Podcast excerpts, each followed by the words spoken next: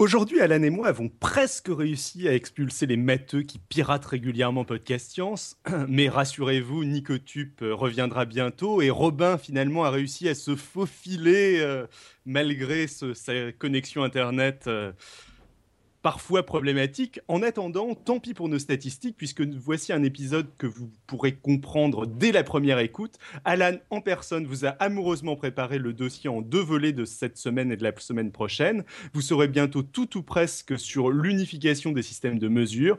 Dans ce premier épisode, nous verrons donc pourquoi nous avions besoin du maître. Vous êtes sur Podcast Science, nous sommes le 31 janvier et c'est l'épisode 117.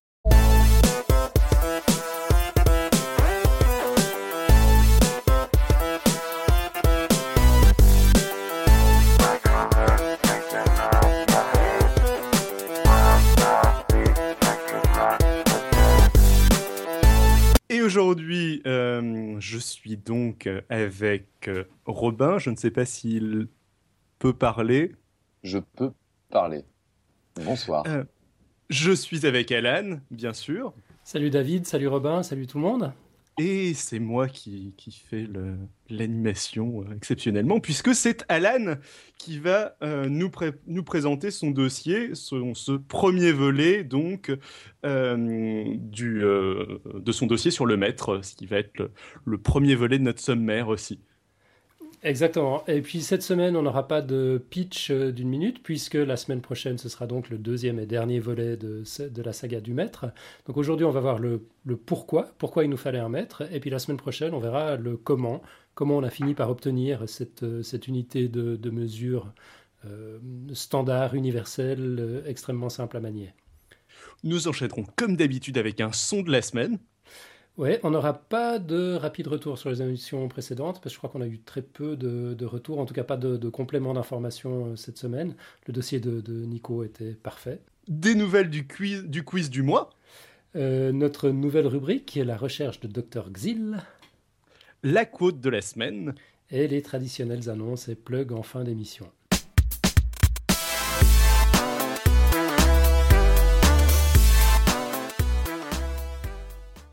Et voilà donc le dossier d'Alan. Je te laisse la parole.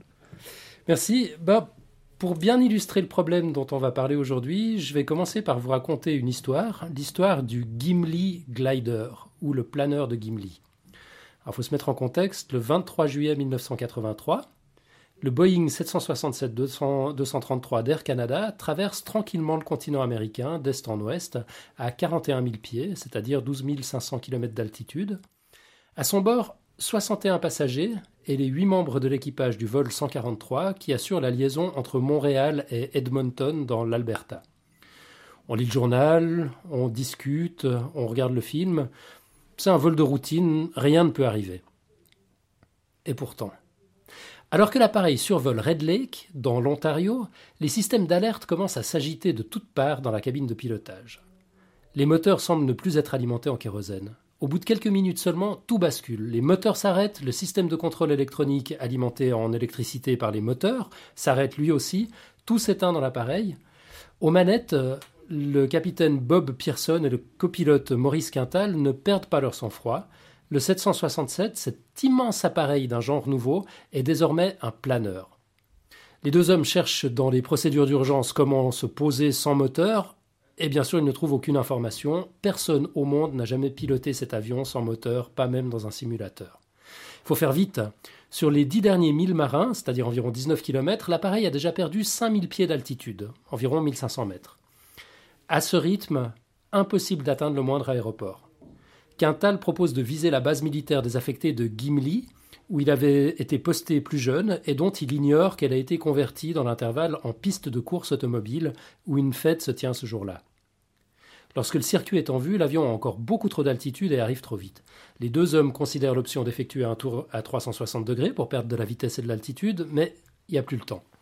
Ils optent pour une glissade, une technique de pilotage devenue particulièrement fameuse ce jour-là, permettant de perdre de l'altitude sans accélérer, en général plutôt pratiquée sur les petits avions et les planeurs. Une fois la manœuvre effectuée, Pearson essaye de sortir le train d'atterrissage, mais sans système électrique, pas d'assistance hydraulique. Et sans assistance hydraulique, le train arrière sort grâce à la gravité. Mais les roues avant, trop légères pour se fixer grâce à leur propre poids, restent aux abonnés absents. Pearson et Quintal parviennent tout de même à poser l'appareil, on ne sait pas très bien comment. Dès qu'ils touchent le sol, ils se tiennent littéralement debout sur les freins, essayant avec l'énergie du désespoir de pallier l'absence d'assistance hydraulique à l'arrière et carrément l'absence de roues à l'avant. Les pneus arrière explosent, les hommes continuent de freiner, après un suspense inouï, leurs efforts payent et l'avion finit par s'arrêter net à quelques dizaines de mètres seulement des célébrations du jour de la famille en bout de piste. Des 69 personnes à bord, 69 s'en sortent indemnes, avec à peine quelques égratignures. Même l'avion est intact, il reprendra du service après une petite révision pour 35 années encore. Vous devez vous demander à ce stade pourquoi je vous raconte cette histoire. Eh bien, parce qu'elle illustre parfaitement le problème que nous allons voir aujourd'hui. L'histoire du système métrique, de son adoption, des moments de transition, de la résistance au changement. En 1983, le Canada était en pleine transition entre le système impérial et le système métrique. Et pour faire court, ce qui s'est passé, c'est que lors du plein, il aurait fallu alimenter le Gimli Glider avec 22 300 kg de kérosène. Or, son réservoir ce jour-là n'en a reçu que 22 300 malheureuses livres, soit quelques 10 000 kg seulement. Moins de la moitié de ce qu'il fallait. Et personne ne s'en est rendu compte malgré tous les contrôles, pas même les pilotes. En argot du Canada de l'Ouest, to pull a Gimli glider veut dire faire une erreur spectaculaire et embarrassante. L'erreur en question était de ne rien avoir compris au système métrique. Et c'est pas la seule du genre. 16 ans plus tard, le 23 septembre 1999, 99, rebelote. Un peu plus loin cette fois. Au lieu de s'installer en orbite à quelques 150 km de Mars, la sonde Mars Climate Orbiter se désintègre lamentablement dans l'atmosphère de la planète rouge. Une mission à 327 millions de dollars anéantie en quelques secondes parce que les ordinateurs au sol envoyaient des instructions exprimées en livres par seconde c'est-à-dire une mesure impériale, que la sonde interprétait comme des newtons par seconde, une unité métrique. Alors que les États-Unis d'Amérique sont l'un des trois derniers pays au monde à n'avoir pas encore adopté le système métrique, avec le Liberia et le Myanmar, les scientifiques américains ont tout de même tendance à s'en servir, simplement parce que c'est beaucoup plus simple à utiliser et que ça devrait limiter les risques d'erreur. L'incident de Mars Orbiter s'est produit tandis que la NASA tentait sa transition vers le système métrique. Euh, en fait, dans ces cas-là, une transition en douceur n'est pas tellement possible. Ils avaient opté pour le système métrique et ça se passait plutôt bien, mais un de leurs fournisseurs avait probablement mal lu le contrat et son composant fonctionnait en unité impériale. Ceci dit, même au sein des pays qui ont adopté le système métrique, il y a des exceptions dans certains domaines. Dans l'aéronautique, par exemple, même dans les pays qui utilisent le système métrique, on mesure généralement les altitudes en pied. Sauf en Chine, en Mongolie et dans les ex-républiques soviétiques où on utilise quand même le mètre. Les occupants du vol Korean Air 6316 le 15 avril 1999 ont eu moins de chance que les passagers du Gimli Glider. L'avion, un MD-11, s'est écrasé peu après son décollage de Shanghai. À 1400 mètres d'altitude, le commandant a pensé que l'on avait envoyé, qu'on l'avait envoyé à 1500 mètres par erreur, que la tour de contrôle avait probablement voulu dire 1500 pieds. Il est redescendu trop vite, il a perdu le contrôle de l'appareil. Résultat, 8 morts et 37 blessés. Le problème peut se poser aussi avec l'entretien des systèmes qui ont été conçus selon un standard et qui sont révisés selon un autre. Ainsi, le 5 décembre 2003, à Tokyo, un axe du Grand 8 de la montagne spatiale de Disneyland lâche alors que le wagonnet est à mi-parcours. Il déraille, c'est le drame. Comment ça a pu se produire? Ben, Le fournisseur, sans doute britannique d'après les dates, était passé au système métrique entre la livraison initiale en 1995 et l'installation de pièces de rechange en 2002. La procédure avait été parcourue un peu rapidement, sans doute. Les nouveaux boulons ne faisaient que 1,25 cm de diamètre au lieu de 1,25 pouces comme prévu, soit un peu plus du double. En 2006, à la NASA, le satellite autonome DART s'écrase contre le satellite Mubblecom auquel il devait s'arrimer alors que la mission consistait justement à démontrer ses capacités d'arrimage autonome en douceur. 125 millions de dollars dans les choux. Le GPS envoyait des informations métriques, le vaisseau spatial les interprétait en unités impériales. Il y a des accidents moins spectaculaires mais plus réguliers. Contrairement à ce qu'on a tendance à penser sur le continent, par exemple, le Royaume-Uni a bel et bien adopté le système métrique. Mais contrairement à la France, qui aujourd'hui encore vous colle une amende si vous essayez de vendre quoi que ce soit dans des unités non métriques, les Britanniques ont opté pour une transition plus douce, avec de nombreuses exceptions. Typiquement, les indications de hauteur maximale des camions pour leur passage sous les ponts ou dans les tunnels est encore exprimée en mesure impériale. Parfois en système métrique aussi, mais ça c'est facultatif. Résultat des courses, une surreprésentation des camions étrangers dans les impacts des ponts. Franchement, aller convertir 9 pieds 10 pouces en, mètres tout en conduisant à gauche. Faut pas trop en demander non plus. Alors bon, la triste liste des accidents liés aux différentes unités de mesure est longue, très longue. On aurait pu faire un dossier rien que là-dessus. Je vous passe les records euh, olympiques euh, annulés faute de les avoir mesurés dans le bon système. Encore les enfants qui ont risqué leur vie parce qu'on leur a donné cinq fois la dose de médicaments prescrite. On, on va en rester là pour aujourd'hui. Moi, je me pose quand même des questions. Si c'est à ce point-là le bordel aujourd'hui, alors quid d'hier? Bah, On peut même pas imaginer. Au XVIIIe siècle, les poids et mesures ne variaient pas seulement d'une nation à l'autre, mais carrément d'une ville ou d'une région à l'autre au sein d'une même nation.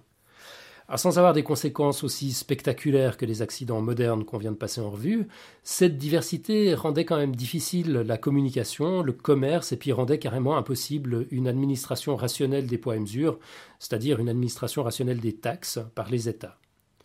Rien qu'en France, les contemporains estimaient qu'avec ses 800 noms d'unités de mesure, l'ancien régime comptait pas moins de 250 000 unités différentes de poids et mesure, car la même unité n'avait pas la même valeur du tout d'un endroit à l'autre.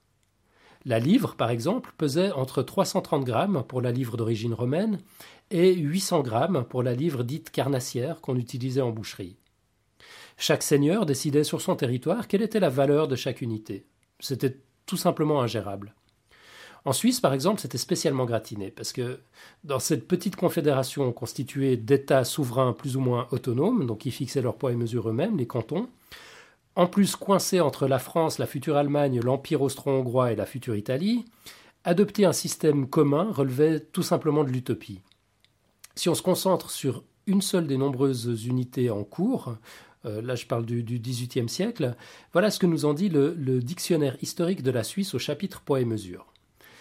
La, mesure de longueur la plus courante en Suisse romande et alémanique était le pied, en allemand Fuß ou Schuh, de 26 à 36 cm, dont trois variantes dominèrent dès le bas Moyen Âge. À l'ouest, le pied du roi ou de Paris et le pied de Berne. À l'est et au nord, le pied de Nuremberg. Le pied de Berne s'utilisait dans, l'État bernois, bien sûr, le canton de Berne, le pays de Vaud à l'époque et Argovie, mais aussi chez ses voisins, Fribourg, Soleure, Bienne et Neuchâtel, concurremment avec le pied de, le pied de roi. Ce dernier évinça au XVIIIe siècle le pied de Savoie à Genève et des pieds locaux dans l'évêché de Bâle et en Valais.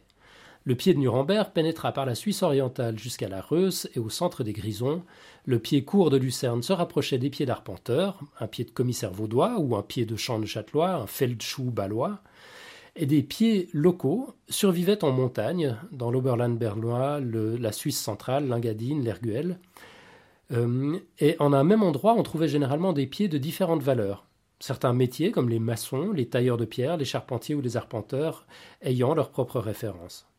Voilà, fin de la citation. Franchement, entre nous, c'était à devenir fou.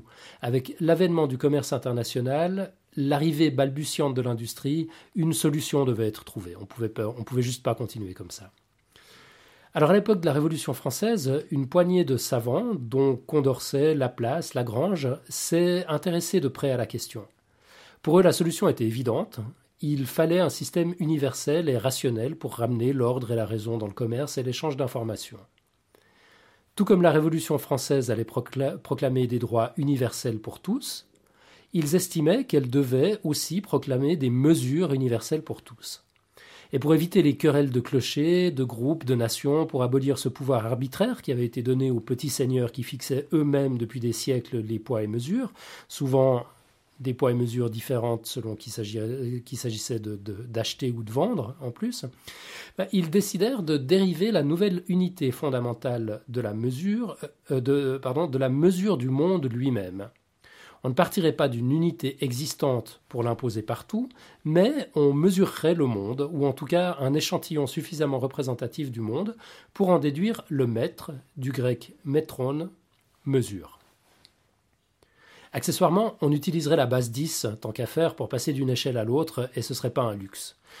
On utiliserait des préfixes latins pour le diviser, donc déci, centi, milli, ça vient du latin, et des préfixes grecs pour le multiplier, notre mètre, donc déca, décamètre, hectomètre, kilomètre, etc. Disposer d'une nouvelle unité universelle qui fonctionne partout, pour tout, qui est super simple à diviser et à multiplier, c'était le rêve. C'était une, utopie qui semblait inaccessible. À, l'époque, une toise, c'est-à-dire un peu moins de 2 mètres, avec beaucoup de variations évidemment, une toise donc se découpe en 6 pieds, 6 pieds de 12 pouces, 12 pouces de 12 lignes chacun, 12 lignes de 12 points chacune. Quant à la lieue, utilisée pour les longues distances, les voyages, elle ne représentait pas une distance à proprement parler dans l'absolu, mais la distance qu'on pouvait parcourir pendant une heure en marchant à pied. En plaine, ça représentait environ 4 km, ce qui est pas mal quand on marche à travers les, bois et les champs, comme, comme, distance à parcourir en une heure. Et en montagne, évidemment, ça représentait beaucoup moins. Donc on ne pouvait jamais savoir. On savait qu'une lieue, ça, voulait dire une heure de voyage, mais on n'avait pas la moindre idée de la distance que ça pouvait représenter. Euh, là, j'ai parlé de distance, mais c'était exactement rigoureusement identique pour les, surfaces foncières, par exemple. Aujourd'hui, c'est simple, hein. on les compte en hectares. Euh, un hectare, c'est 10 000 mètres carrés. Euh, autrefois, bah, ça dépendait de ce qui s'y trouvait. Donc un champ qui servait à garder le bétail se mesurait en nombre de têtes qu'il pouvait contenir. Un champ qui était travaillé, on le mesurait en nommé, soit la surface qu'un homme pouvait labourer en une journée. Le même terrain, lorsqu'on y produisait du foin, était mesuré en charré. Une charrée, ça correspond à un char rempli de foin. Et puis, la plus belle de ces unités, je la trouve quand même assez savoureuse, euh, c'était la glandée. Vous avez une idée de ce que c'est qu'une glandée? Aucune idée, je... Euh, Mais je, suis très impatient. je, pense... Ok, je, je veux pas. à base de glands, enfin mesurer à base de glands, mais je, je vais pas, je vais pas vous forcer à vous risquer à des, des hypothèses douteuses. Euh, c'était en fait la surface d'un bois où on emmenait manger les cochons. Ah, et les cochons mangeaient des glands. Et voilà. Ouais. pas mal. Mhm. Alors bon, convertir les, unités, euh, même celles qui, qui, avaient des, proportions euh, fixes entre elles, qui parlaient de la même chose, c'était déjà pas évident. Aujourd'hui, un mètre, ça se découpe en 10 décimètres ou en 100 centimètres, en 1000 millimètres. Ça ne nécessite aucune espèce de compétence mathématique. Soit on rajoute des zéros, on les enlève ou on déplace la virgule. Mais on n'a même pas besoin de comprendre ce qu'on fait. Euh, idem pour la monnaie d'ailleurs. En, France, il fallait 12 deniers, par exemple, pour faire un sou. Il fallait 20 sous pour faire une livre. Et puis la livre, elle, était en système décimal. Donc ça fait trois bases, trois bases différentes rien que pour la monnaie. Et encore, en France, c'était simple. Euh, mais bon, il fallait être drôlement doué en calcul mental pour s'en sortir. À l'époque, on Peut-être que les gens étaient meilleurs. Bah, je pense, ouais. Puis ils avaient même pas. C'est probable. Ils avaient même pas d'app sur leur smartphone pour, pour garder la face. Bouh. Donc, euh, les Français, dans la foulée de la Révolution, vont inventer le maître tel que nous le connaissons aujourd'hui, au prix euh, de péripéties absolument inouïes. Vous verrez, c'est une histoire fabuleuse qu'on va, va voir en détail la semaine prochaine. Les Français voulaient d'un système dédié à tous les hommes et à tous les temps, vous aviez déjà un certain sens du slogan. Hein. enfin voilà, on a l'esprit révolutionnaire ou on l'a pas. C'était ambitieux, c'était peut-être un peu trop ambitieux pour, pour l'époque, on, verra tout ça. Euh, cette semaine, je, vais, enchaîner en parlant de ce que j'appelle le pseudo-pragmatisme britannique. Parce que l'immense empire britannique avait un problème tout à fait similaire. Comment faire du commerce entre l'Europe, l'Asie, l'Afrique, les Amériques et l'Océanie sans unité de mesure fixe et compatible entre elles? Bon, là l'histoire est un peu différente parce qu'on partait de, nettement moins loin. Les Anglais avaient commencé à unifier leur poids et mesure au XIIIe siècle déjà, dans la Magna Carta, la grande charte de 1215 qui pose les bases de la légalité constitutionnelle dans les pays anglo-saxons, un article entier réglementait déjà les poids et mesures du territoire. Puis ce système a été révisé à plusieurs reprises, en 1496, en 1588, en 1758, avant d'aboutir à ce qu'on appelle le système impérial d'unité, qui a été fixé en 1824 et qui fait encore référence aujourd'hui. On peut voir depuis 1876 euh, le yard officiel qui est gravé dans la pierre à Trafalgar Square à Londres. Euh, et le système impérial, au départ, c'est en fait une, évolution des unités de mesure romaines sans doute importés sur les îles britanniques par les Normands à l'époque. Euh, standardiser les, unités existantes, j'ai parlé de pseudo-pragmatisme, c'était sans doute une approche extrêmement pragmatique à, l'époque, dans la mesure où on a réglé le problème de la standardisation sans révolutionner tous les usages. Mais quelques siècles plus tard, il faut quand même avouer que le système français est beaucoup, beaucoup plus pratique. Diviser un kilomètre en mètres ou un mètre en centimètres, on l'a vu, c'est un jeu d'enfant, on déplace la virgule. Convertir un sillon, c'est-à-dire un furlon, en quatre perches ou rods de 5,5 verges ou yards, faisant chacune 3 pieds ou feet, foot de 12 pouces ou inches chacune, franchement, c'est une autre histoire. Là, là, je sais pas comment s'en sortent les matheux. Euh, Robin, t'arriverais à faire ça à la volée, toi? Je, suis extrêmement mauvais en calcul, hein, comme la ah plupart des matheux d'ailleurs. Il, paraît, ouais, c'est drôle. Euh, donc voilà, puis alors accessoirement, donc on a parlé de, ce standard anglo-saxon, le système impérial d'unité, euh, il date de 1824, c'est-à-dire après l'indépendance américaine. Du coup, les unités des deux côtés de l'Atlantique ne sont pas les mêmes. Alors si les unités de longueur sont grosso modo identiques, seules quelques subdivisions diffèrent, mais voilà, on, on arrive à se comprendre. Les unités de poids et de volume, par contre, présentent des différences importantes. Si vous êtes, disons, au hasard, un Suisse ou un Belge de 70 kg et qu'un Français vous demande votre poids, il bah, faudra juste lui expliquer que 70, ça veut dire 60 plus 10, parce que le français, c'est bien connu, manque un peu de vocabulaire. Mais conceptuellement, vous parlez de la même chose. Alors que si vous êtes un Britannique de 70 kg, c'est-à-dire de 11 stones et 0,32 livres, et qu'un Américain vous demande votre poids, bah, il n'aura aucune idée de ce que vous êtes en train de lui raconter quand, euh, quand vous lui donnerez la réponse. Le stone veut dire 14 livres ou 6,3502931,8 kg.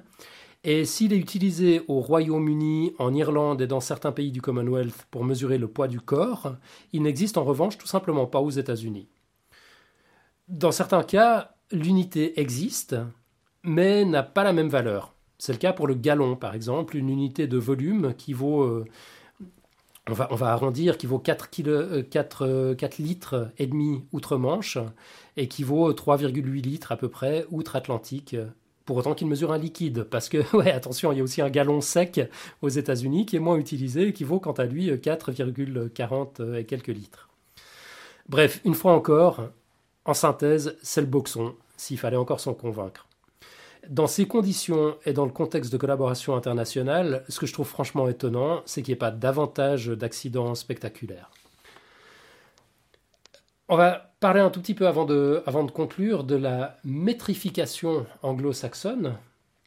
Alors, j'y viens tout de suite, si vous avez jamais entendu le mot. Donc, les pays du Commonwealth, on l'a vu, ont opté pour une transition en douceur euh, et du coup, il y, a, un mot pour décrire ce long processus, il fallait bien lui donner un nom, ça s'appelle la métrification. Et du coup, les mentalités sont un peu à la traîne. C'est pas évident de changer ses habitudes quand on n'y est pas vraiment obligé. Euh, en France, effectivement, c'était plus simple. Quand vous foutez une amende, il fallait bien, il fallait bien euh, s'y faire. Et aujourd'hui encore, quelques exceptions en cours. je, vous livre un petit extrait du paragraphe pays anglophone de l'article Métrification de Wikipédia. Euh, qui nous dit euh, qu'en République d'Irlande, par exemple, jusqu'en janvier 2005, les indications de distance entre les villes étaient exprimées en kilomètres sur les panneaux. Par contre, les limites de vitesse étaient exprimées en milles par heure. Alors, c'était pas évident de, faire le, rapport. Euh, maintenant, les deux utilisent le système métrique. Ça finit par être normalisé en 2005. Euh, parmi les pays les plus industrialisés, il semble que le Canada, l'Australie et la Nouvelle-Zélande soient les plus avancés dans l'adoption généralisée du système métrique. Aux États-Unis, euh, le gouvernement oblige les agences fédérales à utiliser les mesures métriques. Donc même si officiellement le pays euh, n'est pas passé au mètre, il y a quand même certains contextes où on utilise le mètre. Mais c'est marrant parce que celle-ci elles sont simplement juste converties à partir des mesures anglo-saxonnes en général, ce qui conduit à des indications un peu, absurdes, du style entrée à 76,2 mètres. on a juste remplacé le panneau euh, qui disait entrée à 250 pieds. Euh, du fait des standards établis de facto par les États-Unis dans certaines activités telles que la navigation aérienne, on l'a vu, ou plus récemment l'informatique, ça on le voit tous les jours, ben, on constate quand même une pénétration de certaines unités anglo-saxonnes dans les pays qui utilisent le système métrique. Euh, la, dimension d'un écran de, moniteur d'ordinateur, par exemple, est exprimée en pouces. Et la résolution de l'écran est exprimée en points par pouce. Euh, ce qui nous vient tout droit des États-Unis. On, aurait pu exprimer tout ça en centimètres, évidemment. Et puis, euh, en raison des difficultés de conversion au, sein même du système, ben, on constate euh, beaucoup plus qu'avec le système métrique une adéquation entre une unité et une utilisation. Ainsi, la dimension de la feuille de papier standard A4 est exprimée en, France, soit par 21 fois 29,7 cm. Mmh. Aux États-Unis, la dimension standard est de 8,5 par 11 euh, inches, donc pouces. Euh, et elle ne sera jamais exprimée en pied. Euh, heureusement, Dieu sait combien de pieds ça ferait. Enfin, ça en ferait pas beaucoup. Ce serait sans doute un peu, un peu compliqué. Alors voilà, c'est à peu près tout ce que j'avais à dire pour, euh, pour aujourd'hui, pour poser le décor. Donc la, suite au prochain numéro. La semaine prochaine, on évoquera la, la, fantastique histoire du maître, comment ce projet fou destiné à tous les hommes et à tous les temps a pu voir le jour. On verra rapidement aussi quels sont les différents standards de ce fameux système métrique, parce qu'il n'y a pas que les unités de distance, on parle, le, temps est également normalisé, le, poids, les températures, etc. Puis on verra comment sont établis ces différents standards. Et, je vous livre un scoop, vous verrez, enfin c'est pas un scoop, c'est connu, mais un petit teaser comme ça, vous verrez qu'on a un sérieux problème avec le kilogramme étalon. Il faut qu'on fasse quelque chose. C'est le coup de... Non, c'était c'est pas le coup du truc qui perd euh, progressivement quelques atomes. Euh, non, je, je, dis peut-être de la merde. Euh, non, non, c'est ça, effectivement. C'est ça a, on, a un seul kilogramme étalon, et puis en gros, à chaque fois qu'on le nettoie, il perd un peu de, il perd un peu de sa matière. Quoi. et puis on n'est plus trop sûr aujourd'hui de ce que vaut un kilogramme. Pour toutes les autres unités de mesure, on a réussi à trouver un. Quelque chose qui bouge pas. Exactement, un point de référence fixe. Tu veux dire qu'à chaque fois qu'on fait des courses, on se fait avoir en fait, de plus en plus. C'est tout à fait possible, ouais. Et euh, ah, Vas-y, Robin. Tu n'as pas parlé des, des angles? Euh, non, c'est vrai. J'ai pas parlé des angles. Et puis, je, je sais pas si tu avais l'intention d'en parler la semaine prochaine ou pas. Écoute, je vais vite le noter. Je dois, je dois faire une confession. J'ai encore pas écrit une ligne du dossier de la semaine prochaine. Donc, il n'y a pas de problème pour ajouter les angles. Parce que je trouve que les angles, il y a un truc qui est, intéressant c'est que c'est là pour le coup c'est raté. Enfin, je, les, angles tels que tout le monde les connaît, euh, c'est quand c'est en degrés, 360 euh, c'est pas vraiment 100 quoi. Et quand on commence à faire des maths, on prend comme une autre unité encore qu'on trouve plus commode pour faire des maths. Et en tout cas, il y a eu une tentative pour justement que ça soit aussi simple que les mètres et ça a raté parce que pour le coup, peut-être c'était moins bien. Ok. Bon, t'es avec nous la semaine prochaine? ouais. tu, tu nous donneras des détails? Mais c'est clair qu'on fait 360 degrés pour faire un tour, on n'en fait pas 100 quoi. Ouais. Euh, il y a eu une tentative hein, à la Révolution française. Euh, oui, oui, oui, Ouais, t'étais au courant. Mais euh, ça n'a pas pris. bah, ça n'a pas pris. les cercles de 100 degrés, ça ne le faisait pas en fait, c'est complètement fou tout ce qu'ils ont essayé de faire à la, Révolution française. Il y, a, eu une, révolution du calendrier aussi. Le calendrier, c'est le bordel, quoi. On l'avait vu dans, l'épisode sur le calendrier Maya. T'as certains. Que oui. Ouais. Avec Brumaire, euh, etc. Ouais, c'est ça. C'est-à-dire qu'on a certains mois qui durent 28 jours, d'autres 30, d'autres 31. Euh, là-dedans, on a des semaines euh, de, 7 jours. On ne sait pas très bien comment les organiser. Donc, à la Révolution, on était parti sur des, sur des mois de 30 jours, mm-hmm. divisés en 3 semaines de 10 jours. Bah ça posait quand même pas mal de problèmes, c'est-à-dire que chaque année il fallait gérer les exceptions parce qu'une année, euh, une année naturelle quoi, ça, ça fait pas 360 jours, ça en fait 365 un quart, point, qu'on soit révolutionnaire ou pas. Donc euh, voilà, il y, avait une espèce de, no man's land à la fin de chaque année pour caser ces, ces, 5 jours un quart. Et puis surtout, il y avait le problème des, des semaines de 10 jours. Quoi. Les, les gens... C'est long quand même. Hein. Bah ouais. Mais et puis à l'époque, on avait congé que le dimanche. À la place d'avoir congé un jour sur 7, on avait congé un jour sur 10. ça n'a pas vraiment passé, quoi. à, la rigueur, euh, le, 365 jours euh, au lieu de. Euh, enfin, avec des, semaines, des semaines de 10 jours, enfin. Ça tombe pas forcément si mal, c'est-à-dire qu'il y a peut-être moyen de se débrouiller pour rééquilibrer le truc en faisant des, des années sextile entre guillemets, mais avec une semaine de plus, du coup, tous les 4 ans. Mm. Euh, Avec 10 jours de plus, qui fait à peu près enfin 2,4 jours fois. Enfin, ça fait 2,5 jours fois. Ouais, ce serait tous les deux ans en l'occurrence. Fois 4. Enfin, ça. Ce, serait tous les deux ans, mais, mais ça, ça, ça posait d'énormes problèmes. Euh, parce qu'il y avait encore les, les ouais, le, quart de journée à caser. Euh, et puis du coup, on n'arrivait plus à rien à prévoir. Les astronomes devenaient fous. Ils n'arrivaient pas à prévoir les, éclipses, les passages des, des comètes, euh, parce qu'on ne savait pas quand se réajouter exactement les, les, les demi-jours manquants, si ça allait tomber avant minuit ou après. Enfin voilà, c'était extrêmement compliqué. Mais ça partait d'une bonne idée. aussi le, le coup de. Enfin, c'est logique quelque part, mais le coup de se retrouver avec les, euh, les, changements de mesure sur des panneaux indicateurs sur les routes qui, qui indiquent des, euh, des centièmes de, euh, de, kilomètres ou ce genre de trucs. Enfin, des 265 prochaines agglomérations à 265 mètres ou, ou kilomètres ou un truc du genre. Ouais, ça, je sais pas si ça se produit tellement en fait, parce que c'est aux États-Unis qu'il y a que, que, les agences fédérales qui sont soumises au système métrique. Euh, et alors voilà, c'est des cas assez particuliers, quoi. Tu vois, c'est la distance entre l'entrée du parking et, l'entrée du bâtiment.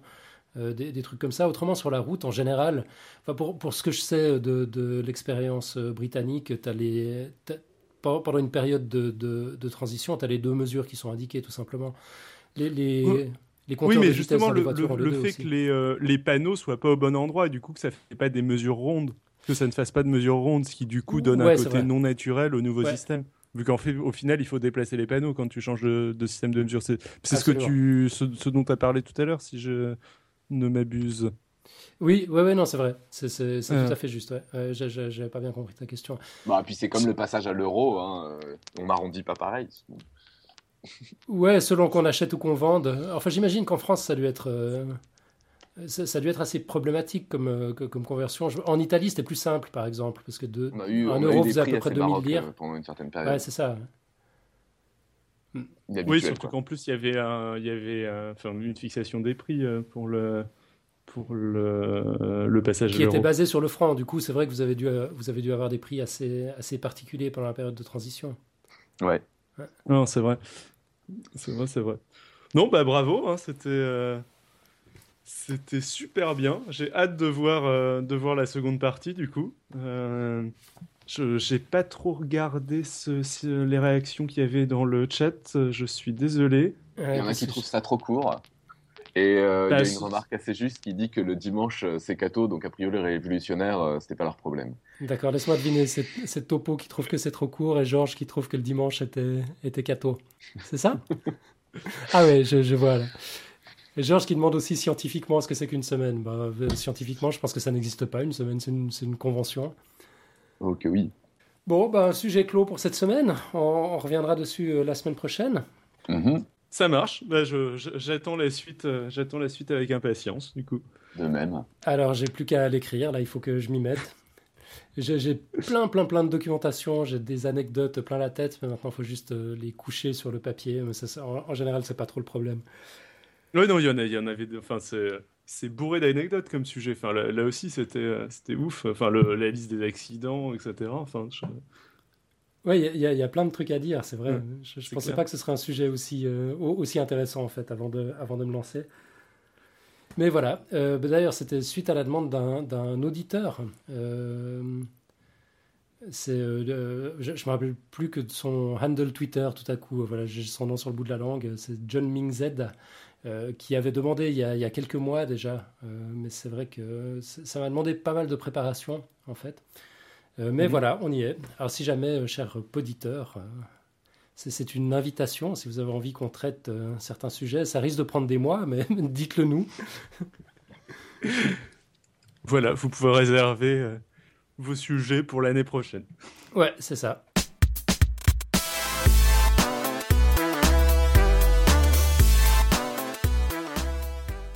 On passe au son de la semaine. LNS catalog number 128377.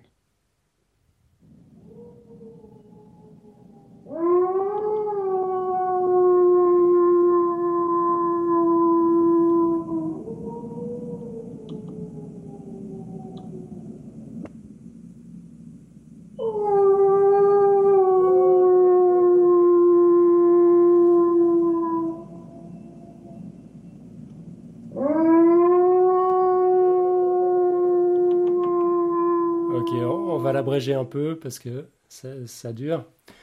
Euh, bah, c'est un petit bijou de découverte cette semaine grâce à Lucille qui m'a forwardé un article de Wired dont vous trouverez le, le, lien dans la petite note dédiée, qui présente les archives sonores de la librairie Macaulay de l'université Cornell aux États-Unis. Et donc cette bibliothèque contient plus de 150 000 enregistrements de haute qualité, tous disponibles en ligne. Il s'agit de la plus grande collection au monde de sons de faune sauvage. On y retrouve les murmures, les cris, les ronronnements de plus de 9000 espèces, y compris des espèces disparues. La collection a débuté en 1929, euh, mais n'a été complètement numérisée qu'au cours de ces 12 dernières années. Et mise bout à bout, les archives de cette collection en ligne comptent quelques 7500 heures d'enregistrement et occupent 10 terabytes d'espace disque. Alors franchement, on n'a que l'embarras du choix. Allez savoir pourquoi. J'avais envie d'entendre un loup. donc c'est donc un loup gris qu'on a entendu. Canis lupus euh, dans, dans, ce petit extrait. Et on, le, on sent le loup et on sent, on se retrouve un peu dans un village moyenâgeux avec des loups dans les bois. Enfin, je, je, trouve que le, le, son est très évocateur en tout cas. Ouais, c'est vrai. On, peut imaginer euh, que, que, que, les gens se promenaient avec une, une bourse pleine de, de, livres et de deniers et de machins incompatibles entre eux. C'est vrai finalement, j'avais pas vu ça comme ça. ça. ça. plonge aussi dans cette ambiance-là. C'est juste génial cette, euh, cette, cette librairie. T'en as écouté quelques autres de marquantes euh, comme euh, ouais, j'ai écouté pas mal de cétacés. Je sais pas, j'ai un truc avec les, avec les sons de, de baleines ces temps. Euh, puis autrement, j'ai essayé de, de, trouver des choses euh, drôles. Euh, j'ai cherché des zèbres, par exemple. Je, voulais me mettre un truc un peu, un peu incongru. mais là, c'était difficile d'avoir un son qui se dégage vraiment. En fait, il y avait pas mal de bruit ambiant et, et, c'était impossible de deviner qu'il s'agissait d'un zèbre, en fait. Groupe d'animaux, le bruit de la savane, etc. Que, que vraiment le cri du, du zèbre. Ouais. on a une précision de topo dans la chatroom qui nous dit Canis lupus lupus, s'il ne s'abuse. Ah, moi, j'ai vu Canis lupus, mais mm, voilà, c'est lui le spécialiste, il le dit, je pense qu'il a, probablement raison. on corrigera si jamais. On enchaîne, David?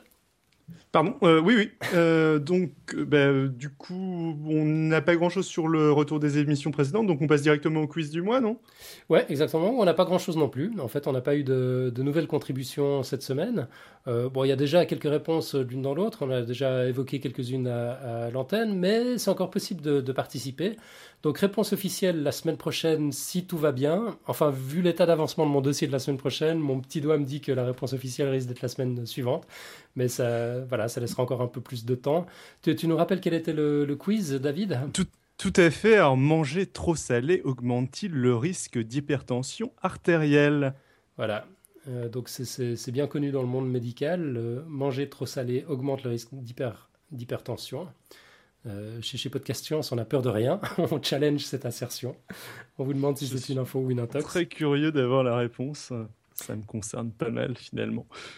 Ah ouais, en tout cas, enregistrez votre réponse sous forme de commentaire écrit audio sur le site euh, de l'émission, comme d'habitude, www.podcastscience.fm. Ouais, et puis euh, David, si tu as un témoignage à, à, nous livrer, tu, tu, peux y aller, tu sais comment faire ah, moi, je sais juste que j'ai une consommation de sel qui est juste abusée et euh, que je suis assez tendu. Mais euh, est-ce que je fais de l'hypertension artérielle? Je pense pas. Euh, donc, Est-ce que tu es tendu à cause du sel, en fait? Je suis tendu à cause du stress, quoi. Bon, bref. Ok. Bon, bah, si jamais, auditeurs, chers amis, ne soyez pas timides, on se chargera de l'explication scientifique. Enfin, j'espère qu'elle tiendra bien la route quand même, celle-ci. je vais triple vérifier mes sources. Euh, dites-nous, dites-nous juste ce que vous en pensez. Euh, l'idée, c'est de, de, de, parler et puis de témoigner. C'est pas forcément euh, d'être très rigoureux.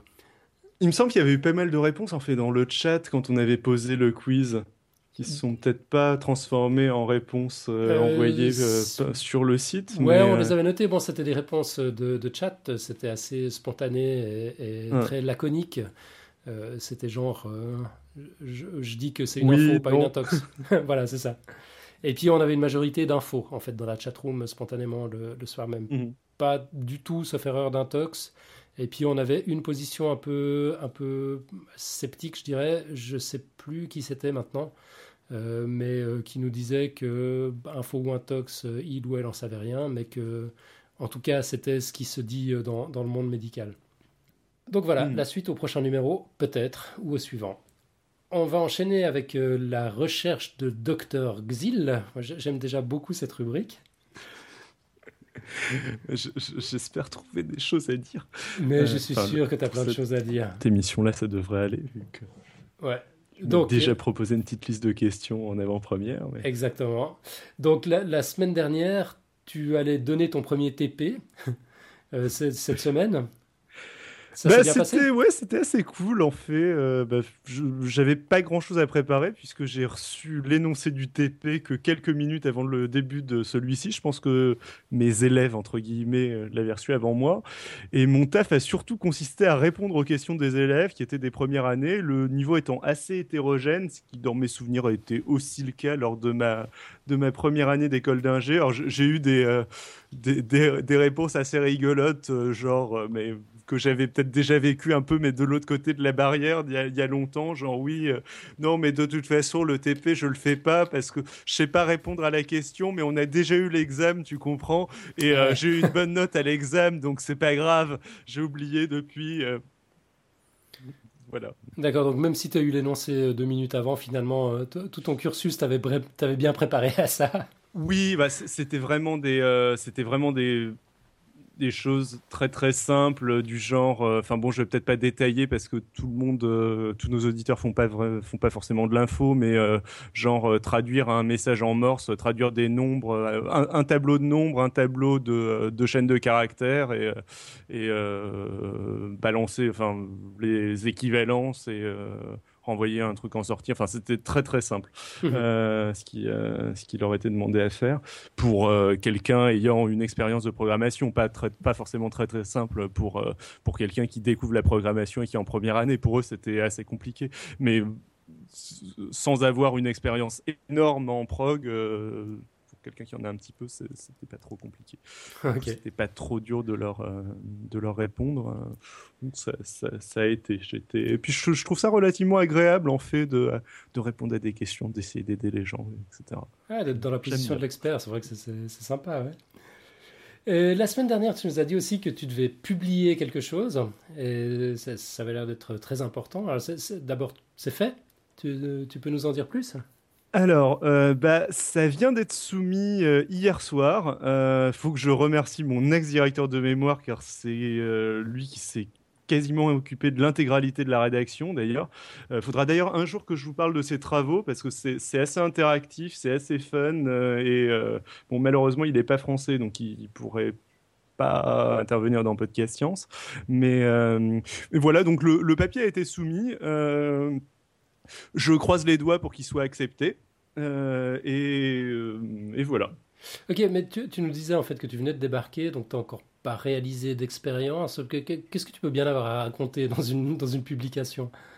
Oui, euh, bah, ouais, en fait, j'ai oublié de le préciser, mais c'est pas une publication qui concerne ce que je fais maintenant. Ah, c'est plutôt des travaux qui concernent ce que j'avais fait en, en mémoire de, euh, de master, de dernière année de master et non euh, de thèse. Euh, d'ailleurs, je pense que je parlerai un, de ces, un jour de ces, de ces travaux, peut-être dans un épisode de Vie artificielle.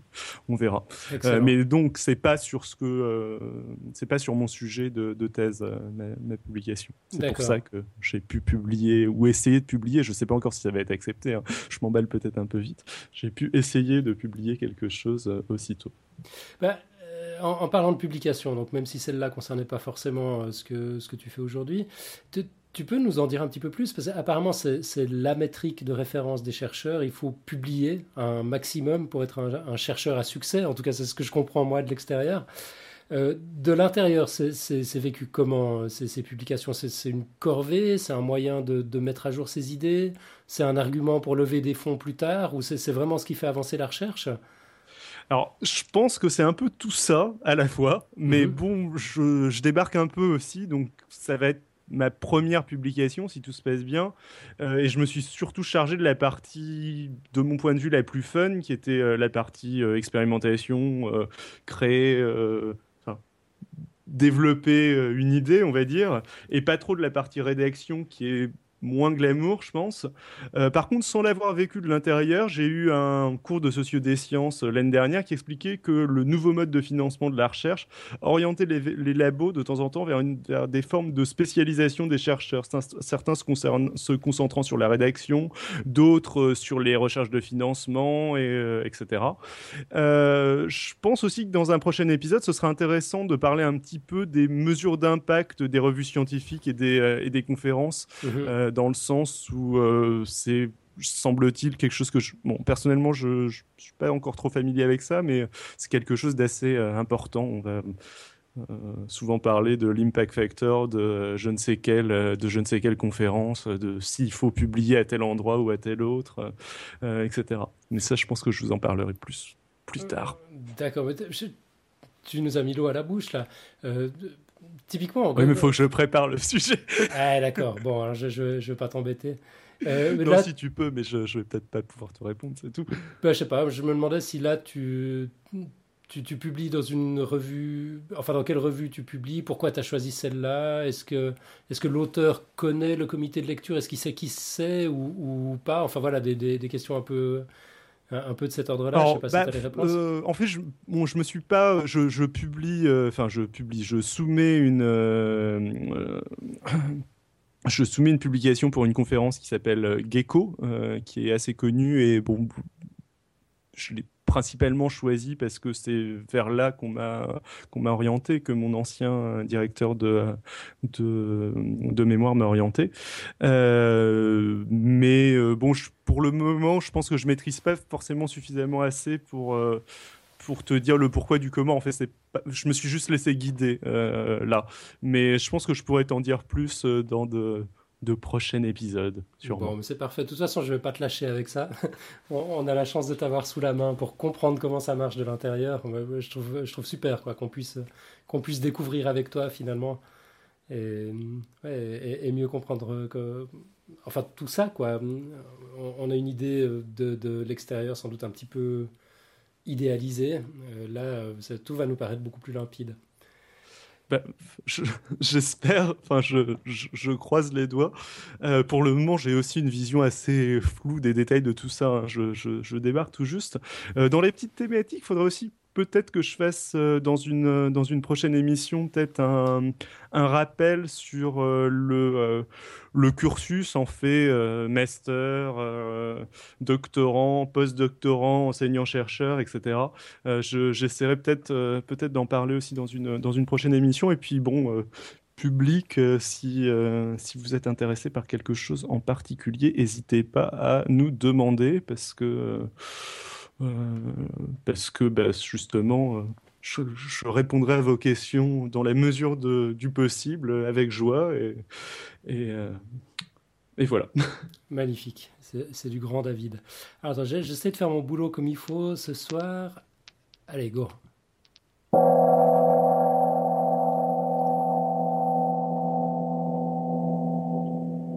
On n'entend pas souvent celui-là de jingle. Faut dire casse un peu les oreilles, du coup, je, je, le mets pas trop. Donc, David, je te laisse annoncer la rubrique suivante. Ben, la rubrique suivante, c'est la quote de la semaine. Exactement. La, fameuse quote de la semaine. Euh, comme on a instauré une espèce de tradition que personne respecte, qui veut que ce soit celui qui présente le dossier qui amène sa quote, euh, j'ai décidé de ne pas la respecter, bien sûr. Est-ce que, est que vous avez non, mais de toute façon, c'est presque toujours toi qui amène la quote, donc. Euh, euh, non, tu, mais tu peux pas savoir comme, Mathieu me manque par moment. Mais je euh. vois que tu as préparé quelque chose. Exactement. Je me suis dit que personne n'aurait rien, même si c'était à moi de préparer le dossier.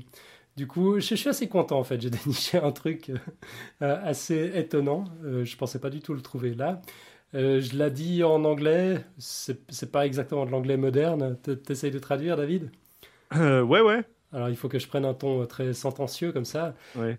Thou shalt not have in thy bag divers weights, a great and a small, Thou shalt not have in thine house divers measures, a great and a small. Ça veut dire?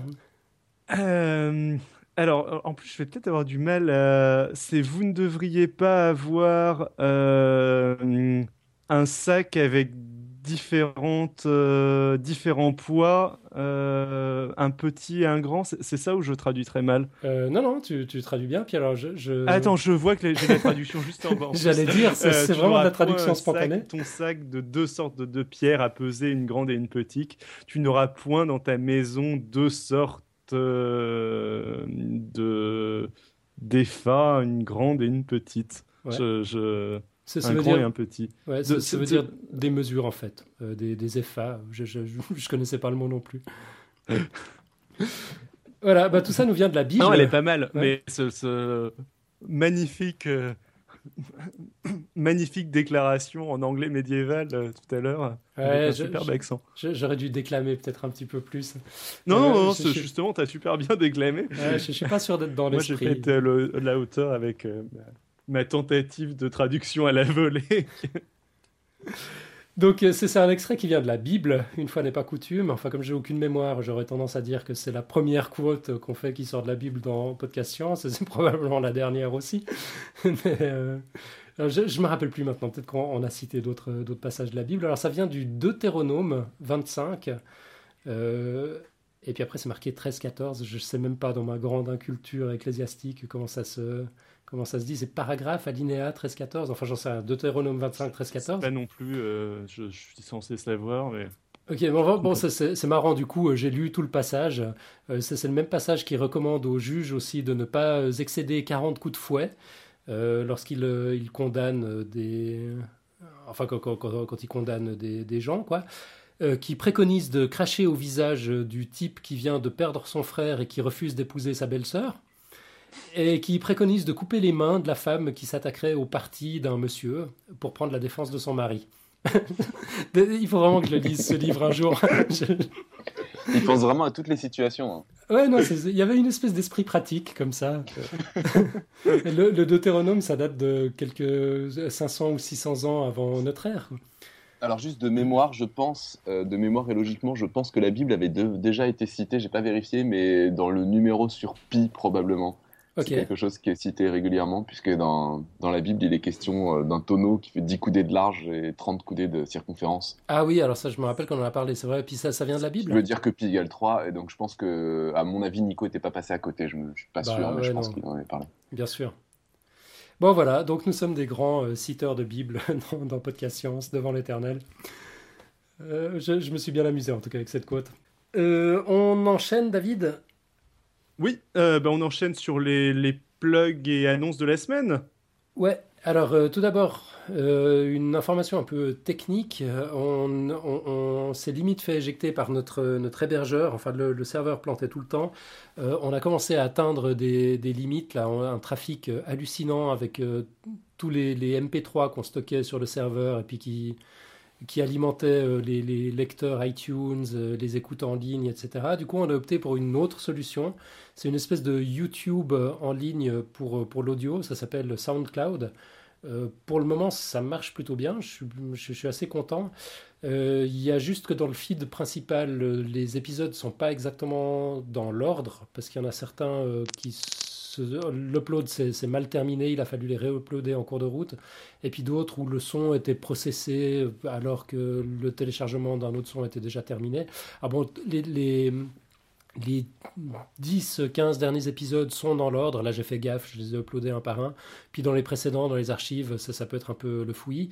Euh, ça a provoqué un autre petit souci, c'est que les iTunes et autres lecteurs RSS du coup ont retéléchargé tous les derniers épisodes. Alors tout à fait navré euh, si, si, ça posait des problèmes pour, euh, pour votre bande passante. Et puis euh, vraiment sincèrement toutes mes excuses auprès des portails qui nous agrègent parce que je n'avais pas du tout anticipé ça. Je sais que sur le Café des Sciences ça a été, ça a été assez problématique. sur le Café des Sciences en fait tous les billets des blogueurs sont validés manuellement par quelqu'un. donc ils, arrivent dans dans une espèce de stack. Là, puis euh, là, la pauvre personne qui s'en chargeait cette semaine voyait juste rien parce qu'il y avait 100, euh, 118 euh, entrées de podcast science. Il a fallu paginer pour, pour voir quels étaient les billets de blog à, publier. Donc, toutes mes excuses, sincèrement. J'espère que cette fois, on change plus, on va rester chez SoundCloud. Bon, c'était juste une excuse pour pousser nos auditeurs à réécouter tous les épisodes, c'est tout. Ah, mais si tu dévoiles notre stratégie marketing, ça, ça, ça va pas le faire. C'est secret ces choses-là, c'est stratégique. Non, mais SoundCloud, c'est très cool parce qu'en plus, on peut commenter directement euh, dans, dans l'audio. En fait, à, la place de poster un commentaire dont on ne sait pas très bien à quoi il est lié, comme, comme on le fait sur le site, euh, là, on peut, par exemple, à la minute 54 euh, et 25 secondes, poster un commentaire. Et puis, quand on réécoute via le site, bah, soit via notre site, soit, soit via SoundCloud, le site SoundCloud, euh, on, peut voir apparaître le commentaire juste au moment propice. Donc ça, c'est assez génial. Puis bon, il y a des fonctionnalités de partage, de repartage, etc. Il y a une dimension réseau social avec, euh, avec SoundCloud qui va peut-être permettre à d'autres publics de nous découvrir ou à notre public de, découvrir d'autres choses.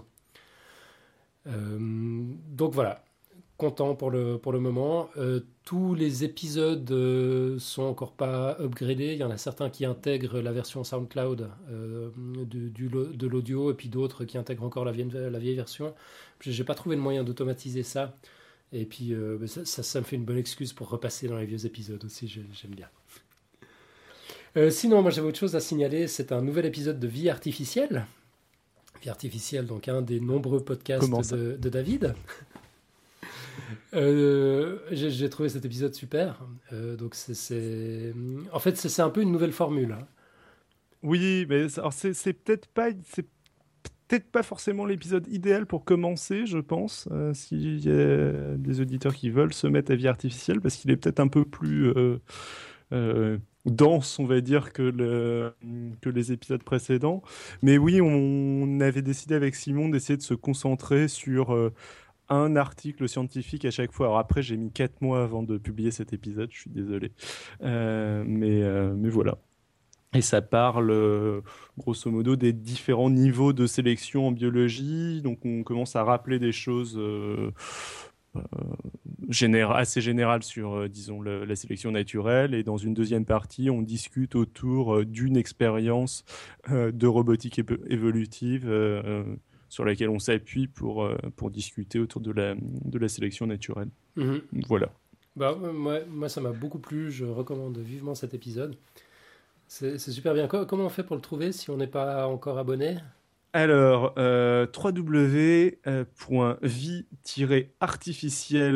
www.vie-artificiel.com et puis sinon ça se trouve euh, sur iTunes euh, sans trop de problèmes en tapant vie artificielle ou même, euh, enfin en fait vous tapez vie artificielle sur Google et normalement ça devrait être le, premier résultat je pense.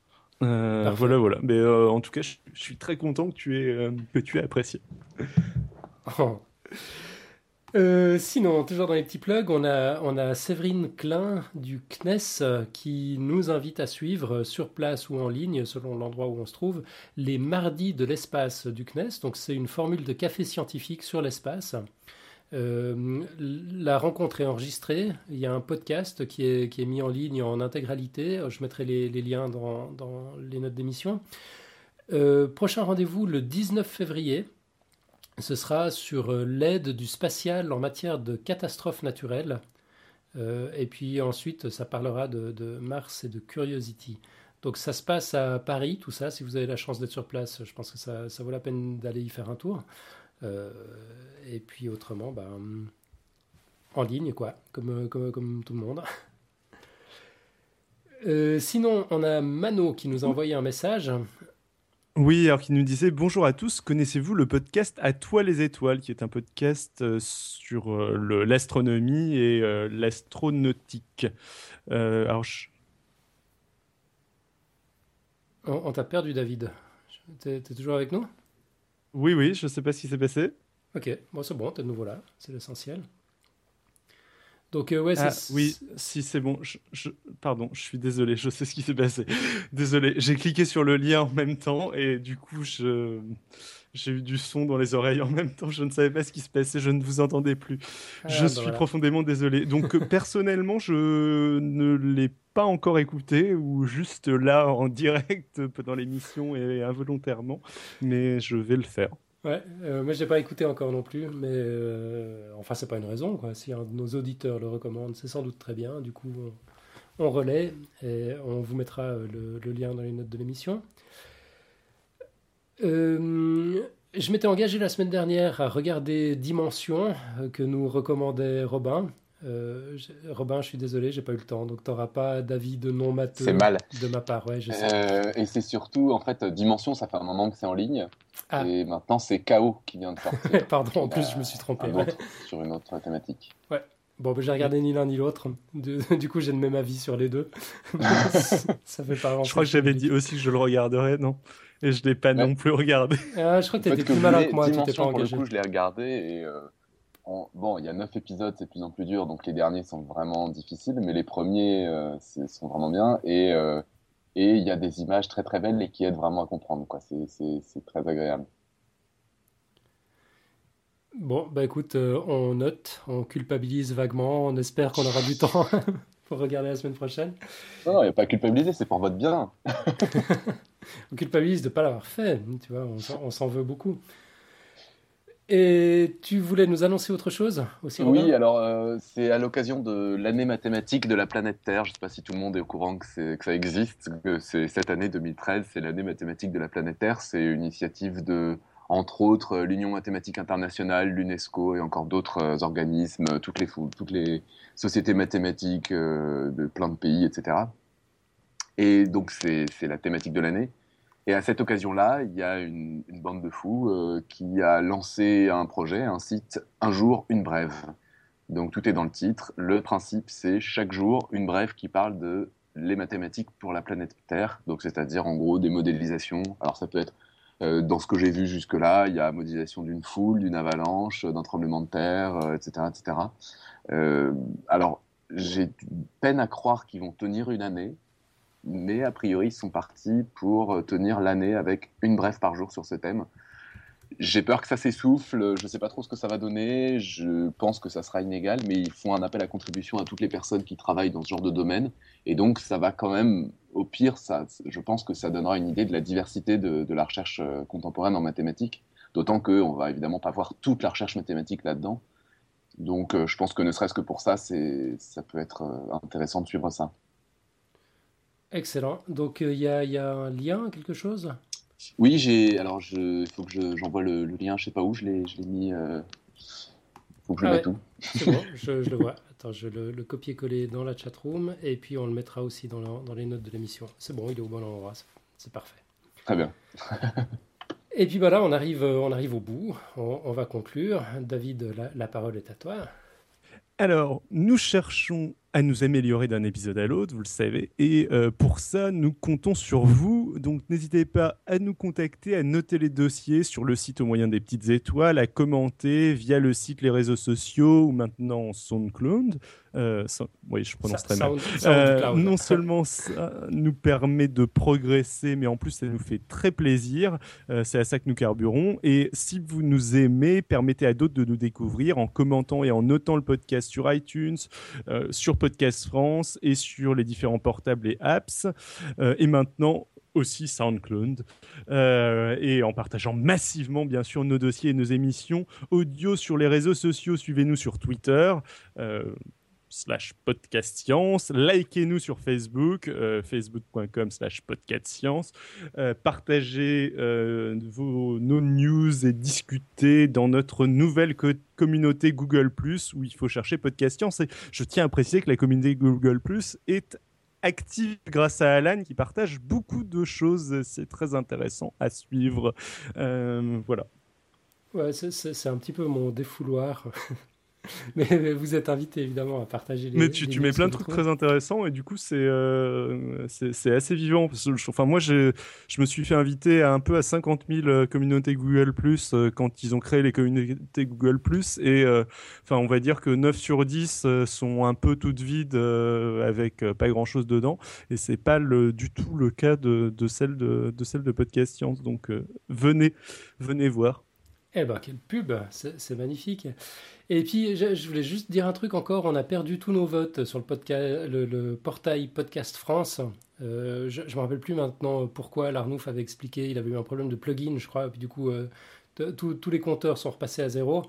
Euh, alors allez vite voter pour nous, faites-nous remonter. On, était bien positionnés, c'était très cool. Là, ça va pas du tout. On n'existe même plus sur la homepage de Podcast France.